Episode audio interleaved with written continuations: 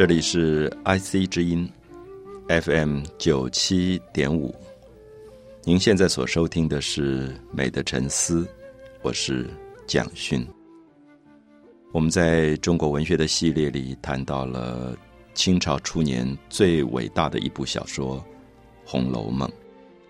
我想，所有的朋友不管是不是阅读过这本小说，至少对《红楼梦》改编成的电影、电视剧，甚至他所演变出来的美术作品、广告作品，大概耳熟能详。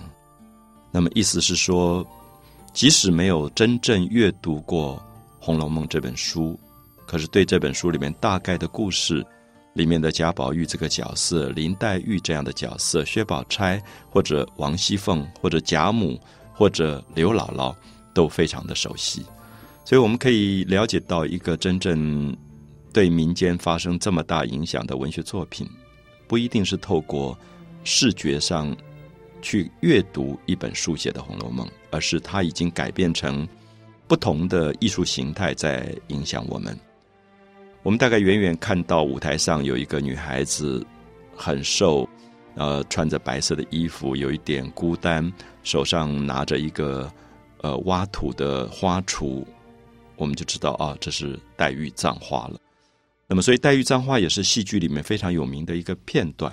那大家很自然的，即使没有读过小说里的这个部分，也都看到这个画面，就说啊，这就是黛玉葬花。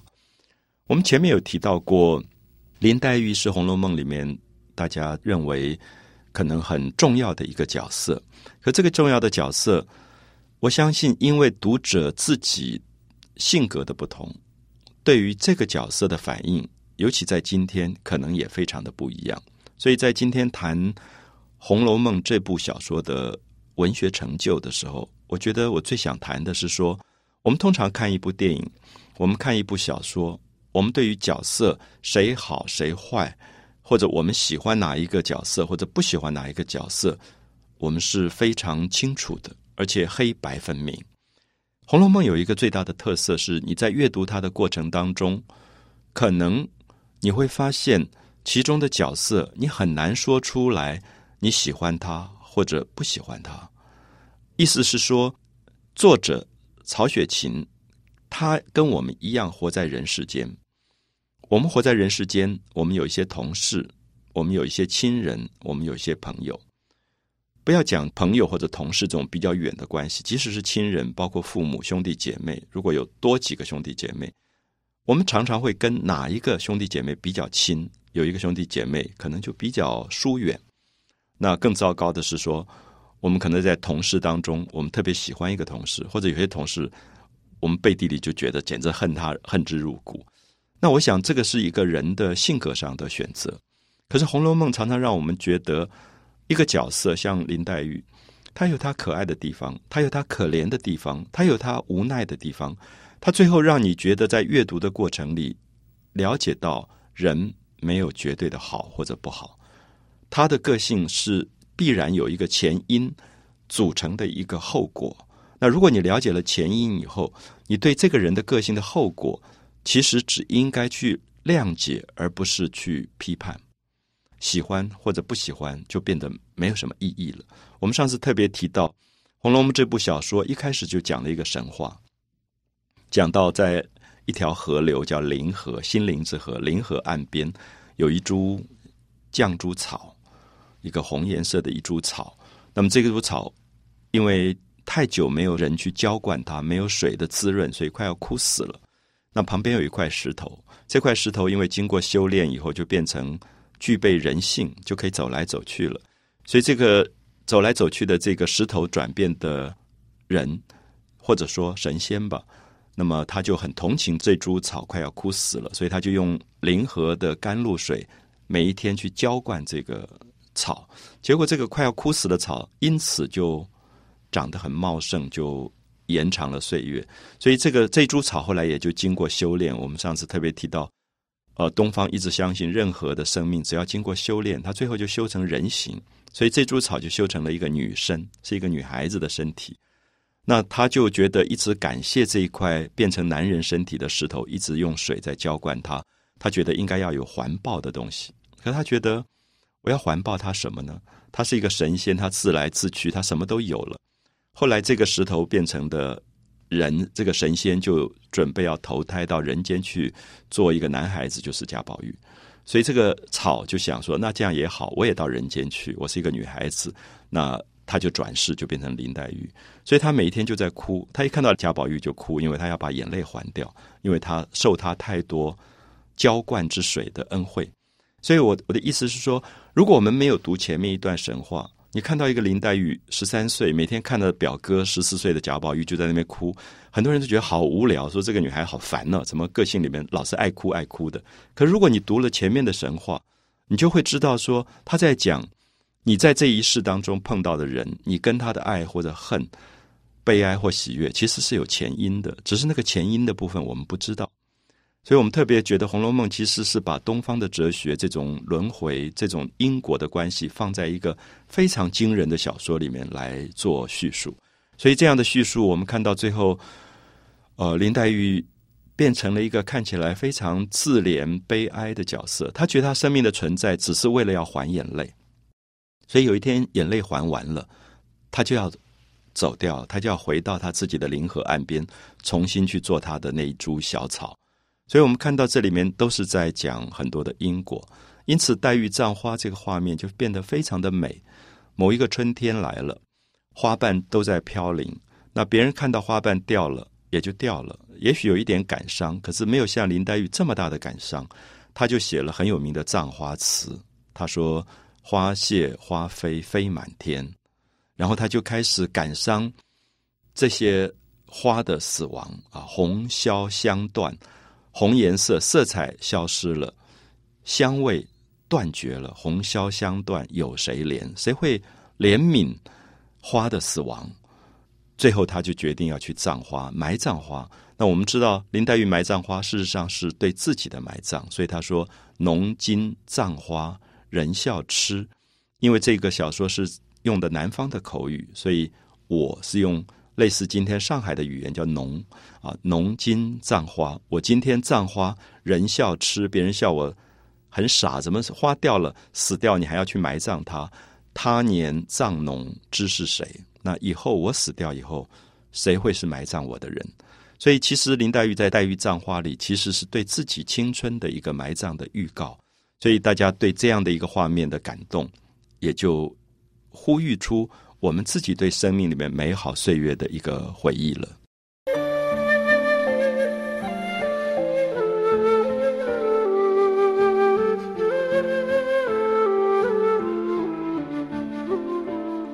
我们在提到《红楼梦》的伟大成就的时候，我们大概可以了解到，在古今中外这么多的小说里，《红楼梦》。非常非常特殊的提出了一个很超越的观点，啊，所以我们一直希望，如果大家要读这本小说，特别注意一下。很多人会告诉你说，你十五岁读《红楼梦》，跟你二十岁会不一样；你二十五岁读《红楼梦》会跟三十五岁不一样，三十五岁会跟四十五岁不一样。所以到现在为止，我记得从我十几岁中学时代看《红楼梦》，大概看了十几次《红楼梦》，才真正领悟到。《红楼梦》为什么可以一读再读，而会不一样的原因，是因为你随着自己人生的经验，你会看到不同的东西。比如说，过去我们会觉得薛蟠，就薛宝钗的哥哥，是一个非常讨厌的一个男孩子，十五岁左右，然后非常不学无术，到学校去读书从来不好好读书的，每天跟人家打架。然后他非常的好色，他看到一个女孩叫香菱，他很喜欢她，然后觉得那个香菱很美。那香菱已经有未婚夫了，他就很生气，说我非要娶香菱不可，然后就把香菱的未婚夫给打死了。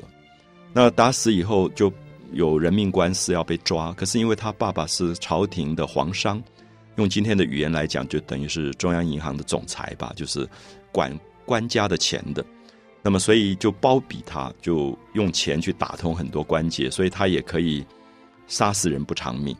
所以薛蟠就变成一个大家觉得忤逆不孝，然后呃不学无术，一切坏的东西都收在他的身上。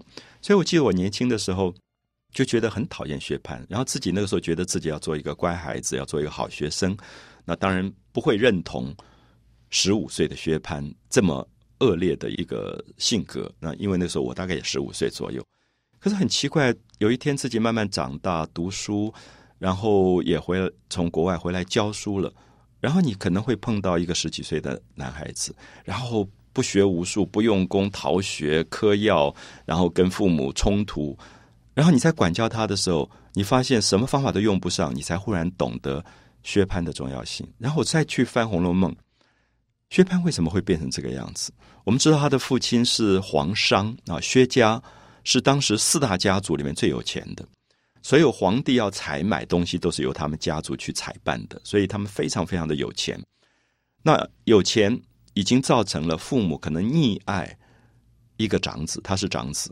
第一个男家族里面第一个男孩子薛宝钗是他的妹妹，所以第一个长子生下来，家族里面这么宠爱他，这就很容易变坏。第二个，他很小的时候父亲就死掉了，所以家里面这么大的产业就由母亲来管理。那这个时候母亲变成只有唯一的一个儿子了，因为如果父亲还在，还可能会生第二个男孩、第三个男孩。可是因为父亲已经死掉，过去一个女性是不能改嫁的。所以也注定他只会有这一个独子。我不知道讲到这里，大家会不会觉得薛蟠的变坏有很多的客观原因在里面？就是家里太有钱，父亲早逝，母亲溺爱，最后造成了薛蟠要什么母亲就给他什么，最后他就变成好像无法无天了。所以，当我再重新去读薛蟠的时候，用一个比较谅解的心情的时候，我忽然觉得，如果我今天要责怪薛蟠。也许我更应该责备的是他教养他的大人，就像我后来觉得，如果我要责备我的一个学生，我应该要先了解他在什么样的家庭背景，家庭给他了什么样的教养。如果我们一个社会，在一个小孩十几岁成长的年龄，给他讲所有的粗话，让他骂人，让他动不动跟别人打架，这个小孩不会变好的。所以在这样的状况里，我们就会发现，《红楼梦》的作者有一种真正的悲悯，这个悲悯是告诉我们说。人会变成他今天这个样子，不是一天两天的。应该要知道他有前因，有点像刚才提到林黛玉变成一个这么悲哀的角色，性格里这么哀伤，总是要哭，要把眼泪还掉，因为他有前因。那薛蟠也有前因。那人了解了前因之后，他对于现状就比较有一种包容。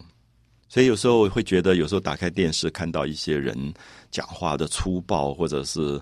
语言的没有教养，你会觉得很讨厌他。可是《红楼梦》会提醒我说，也许我应该更了解这个人为什么今天会变成这个样子。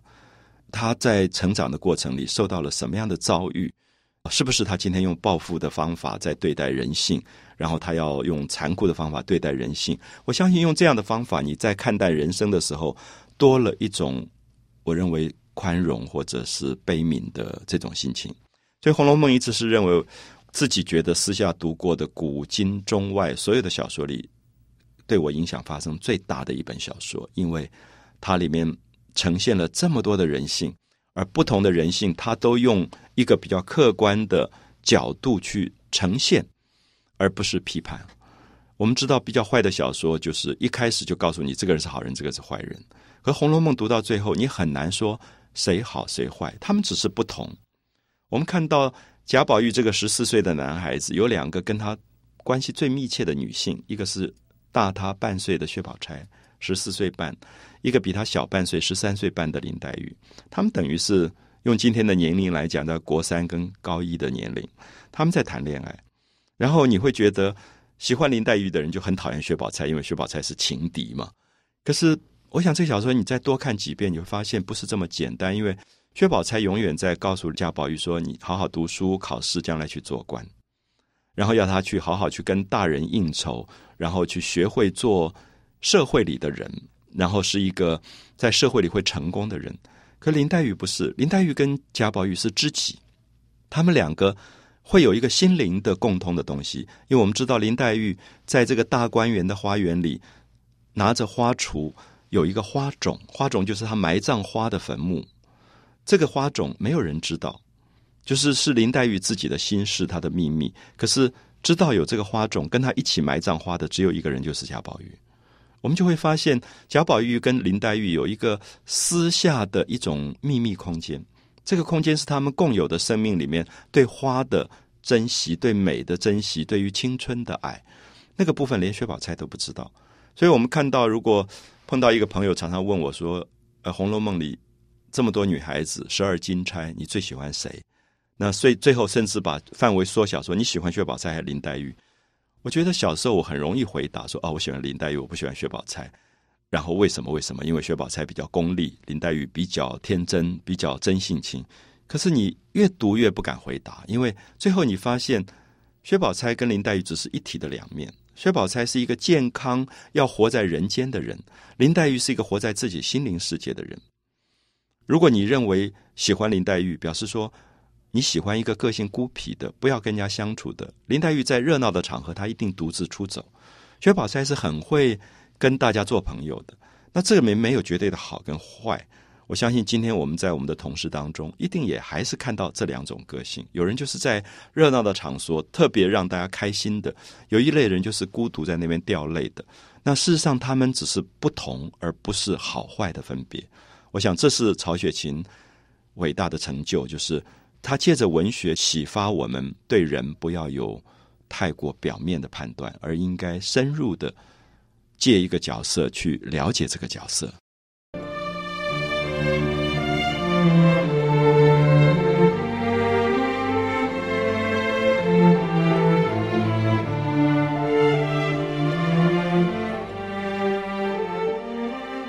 我们提到了《红楼梦》的文学成就。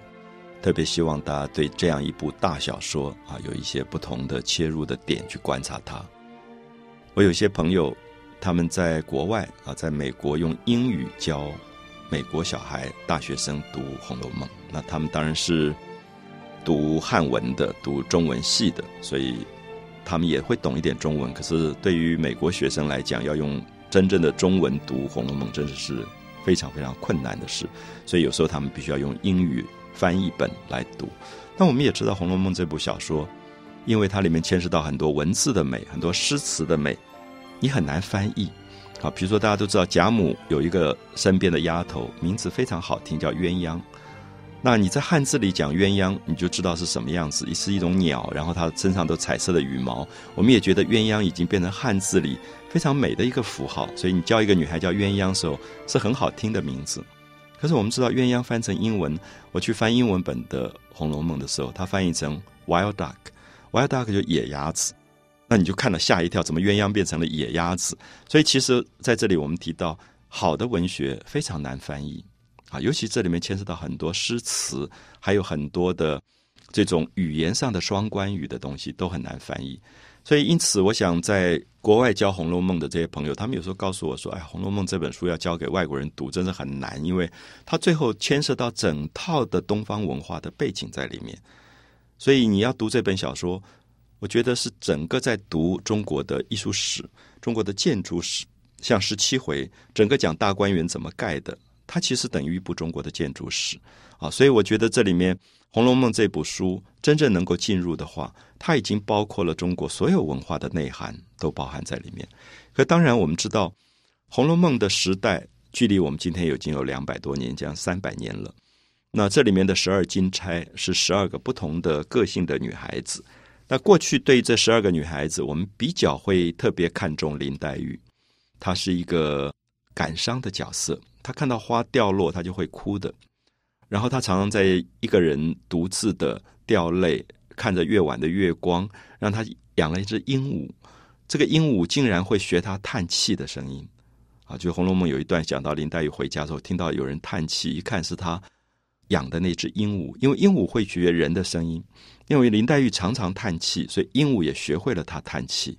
所以我们就会觉得这个女孩子是孤僻的、孤独的、不快乐的，呃，很忧伤的一种。个性好像活在一个虚无缥缈的非人间式的世界，他跟人也不太来往的，好像他唯一活着的目的只是把他的眼泪还完，他就要走的。那我们会觉得，过去大家都觉得十二金钗里面林黛玉是非常美的一个角色。可是我在美国教美国大学生的朋友告诉我说，他说你知道有一次我们教完《红楼梦》，然后做了一个期末考，期末考就问说：“哦，你读了一年的《红楼梦》，那这里面有十二个女孩，十二金钗，那你最喜欢的是哪一个人？”那这个朋友就说：“你猜猜看，得票最高的会是谁？”那我就想说，应该是林黛玉或薛宝钗吧。他说：“不是，都不是，竟然是王熙凤。”那我们就吓了一跳，因为王熙凤在《红楼梦》十二金钗是一个非常厉害的一个女孩子。我们知道王熙凤小说一开始大概十七岁，她她是王家，她爸爸是做大官的，后来做到九省检点啊，就是一个等于有点像今天的这种行政院长一样的身份的一个大官。那所以王熙凤是从小被教养长大，所以。她也很聪明，也非常厉害。她后来就嫁到了贾家，从王家嫁到贾家。我们知道《红楼梦》里面有四个最有钱的家族，就是贾家、薛家、薛宝钗家，还有这个王家，就王熙凤家，还有贾母家史，就是历史的史史家四大家族。那她从王家嫁到了贾家，她的丈夫叫贾琏，啊，斜玉边一个双联的联，联络的联，连接的连，啊，这个。贾琏是一个有一点懦弱但怕太太的一个男孩，在二十岁就娶了王熙凤，那王熙凤就变成了贾家的少奶奶。我们知道满洲人的习惯，少奶奶是管家的，所以她十七岁她就掌权，管上上下下三百口人。那如果三百口人，我想大家可以了解，等于是今天的一个一个大企业了。那王熙凤用今天的角度来讲，等于一个三百个员工的企业经理，他是一个经理人。那所以我们会发现说，为什么美国现在大学生很喜欢王熙凤？因为他们觉得王熙凤处理事情一是一，二是二。可是过去中国的社会因为讲究人情，所以就觉得王熙凤太狠，常常有一些人用人，呃无缘无故请病假，最后被查出来不是真的生病，王熙凤就拖出去打板子，打四十板，那他就有很多的惩罚。那你做得好，我奖励；你做的不好，我惩罚。他保留的是一个现代企业的法治的观念，所以对于传统中国儒家来讲，讲究人情的社会，就觉得王熙凤有一点刻薄，有一点狠。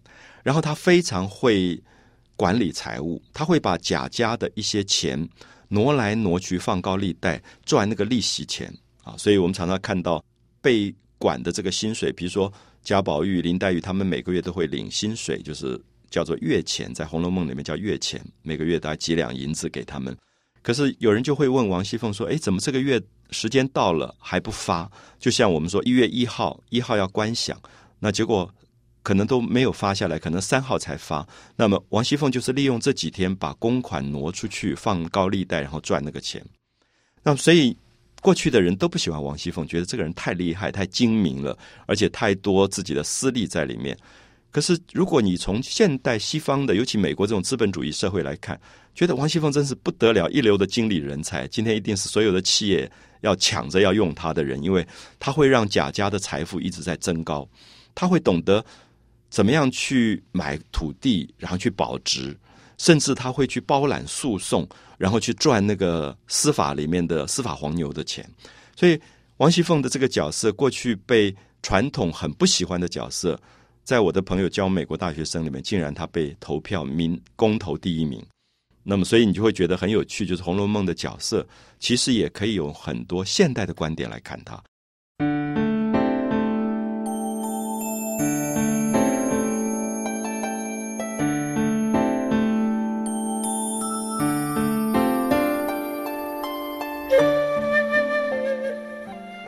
我们一系列跟大家介绍了《红楼梦》这一部伟大的文学作品，它的成就。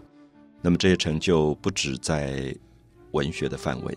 那事实上，刚才我们介绍王熙凤的时候，有一点希望大家从现代企业管理的角度来看待她。就是这样的一个二十岁上下的一个女性，她在那样的一个封建的大家庭当中，她如何去管理钱财这个东西？而他的钱财的出跟入，他可以精明到非常惊人的地步。所以很多人认为，用现代管理的角度来看，贾宝玉的贾家其实早就要败落了，因为他们已经富贵了四五代。我们知道，一个企业如果已经持续股票涨了四五年的话，四五代的话，其实是很危险的，因为大家就会有一点养尊处优，就会有一点安逸。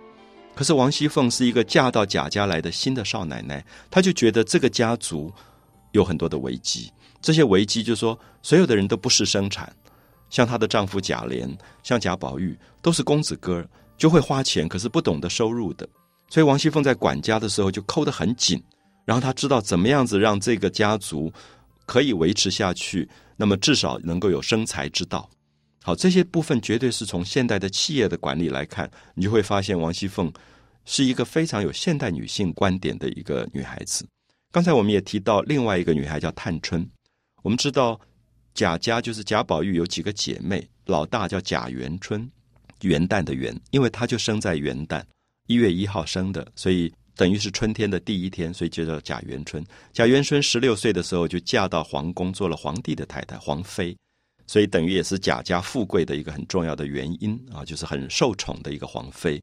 那贾元春的妹妹第二个就是贾迎春，欢迎的迎迎春。迎春是一个外号叫二木头，就是很老实，有一点木讷、笨笨的，所以她的角色就比较清楚。就是后来接受了家里面安排的一个婚姻，嫁给孙少祖。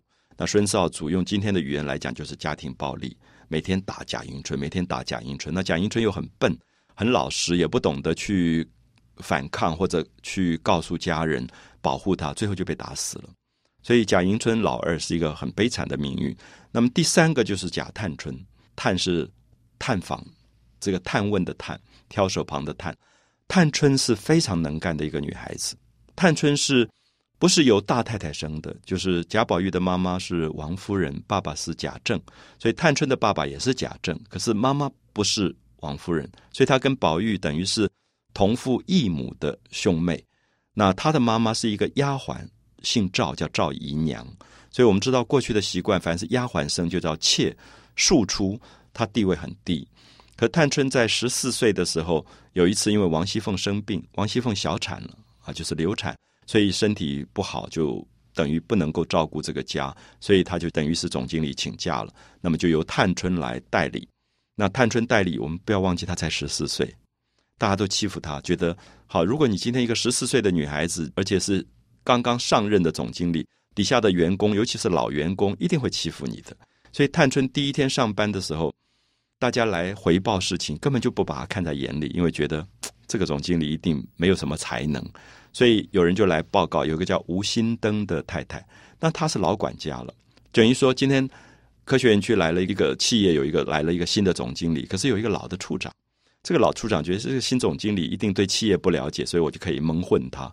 所以这个吴新登的吴太太，她是一个老处长，他就跟这个新的总经理讲说：“哎，某某人就赵国基啊，赵国基是探春的舅舅，就等于他的母亲的哥哥。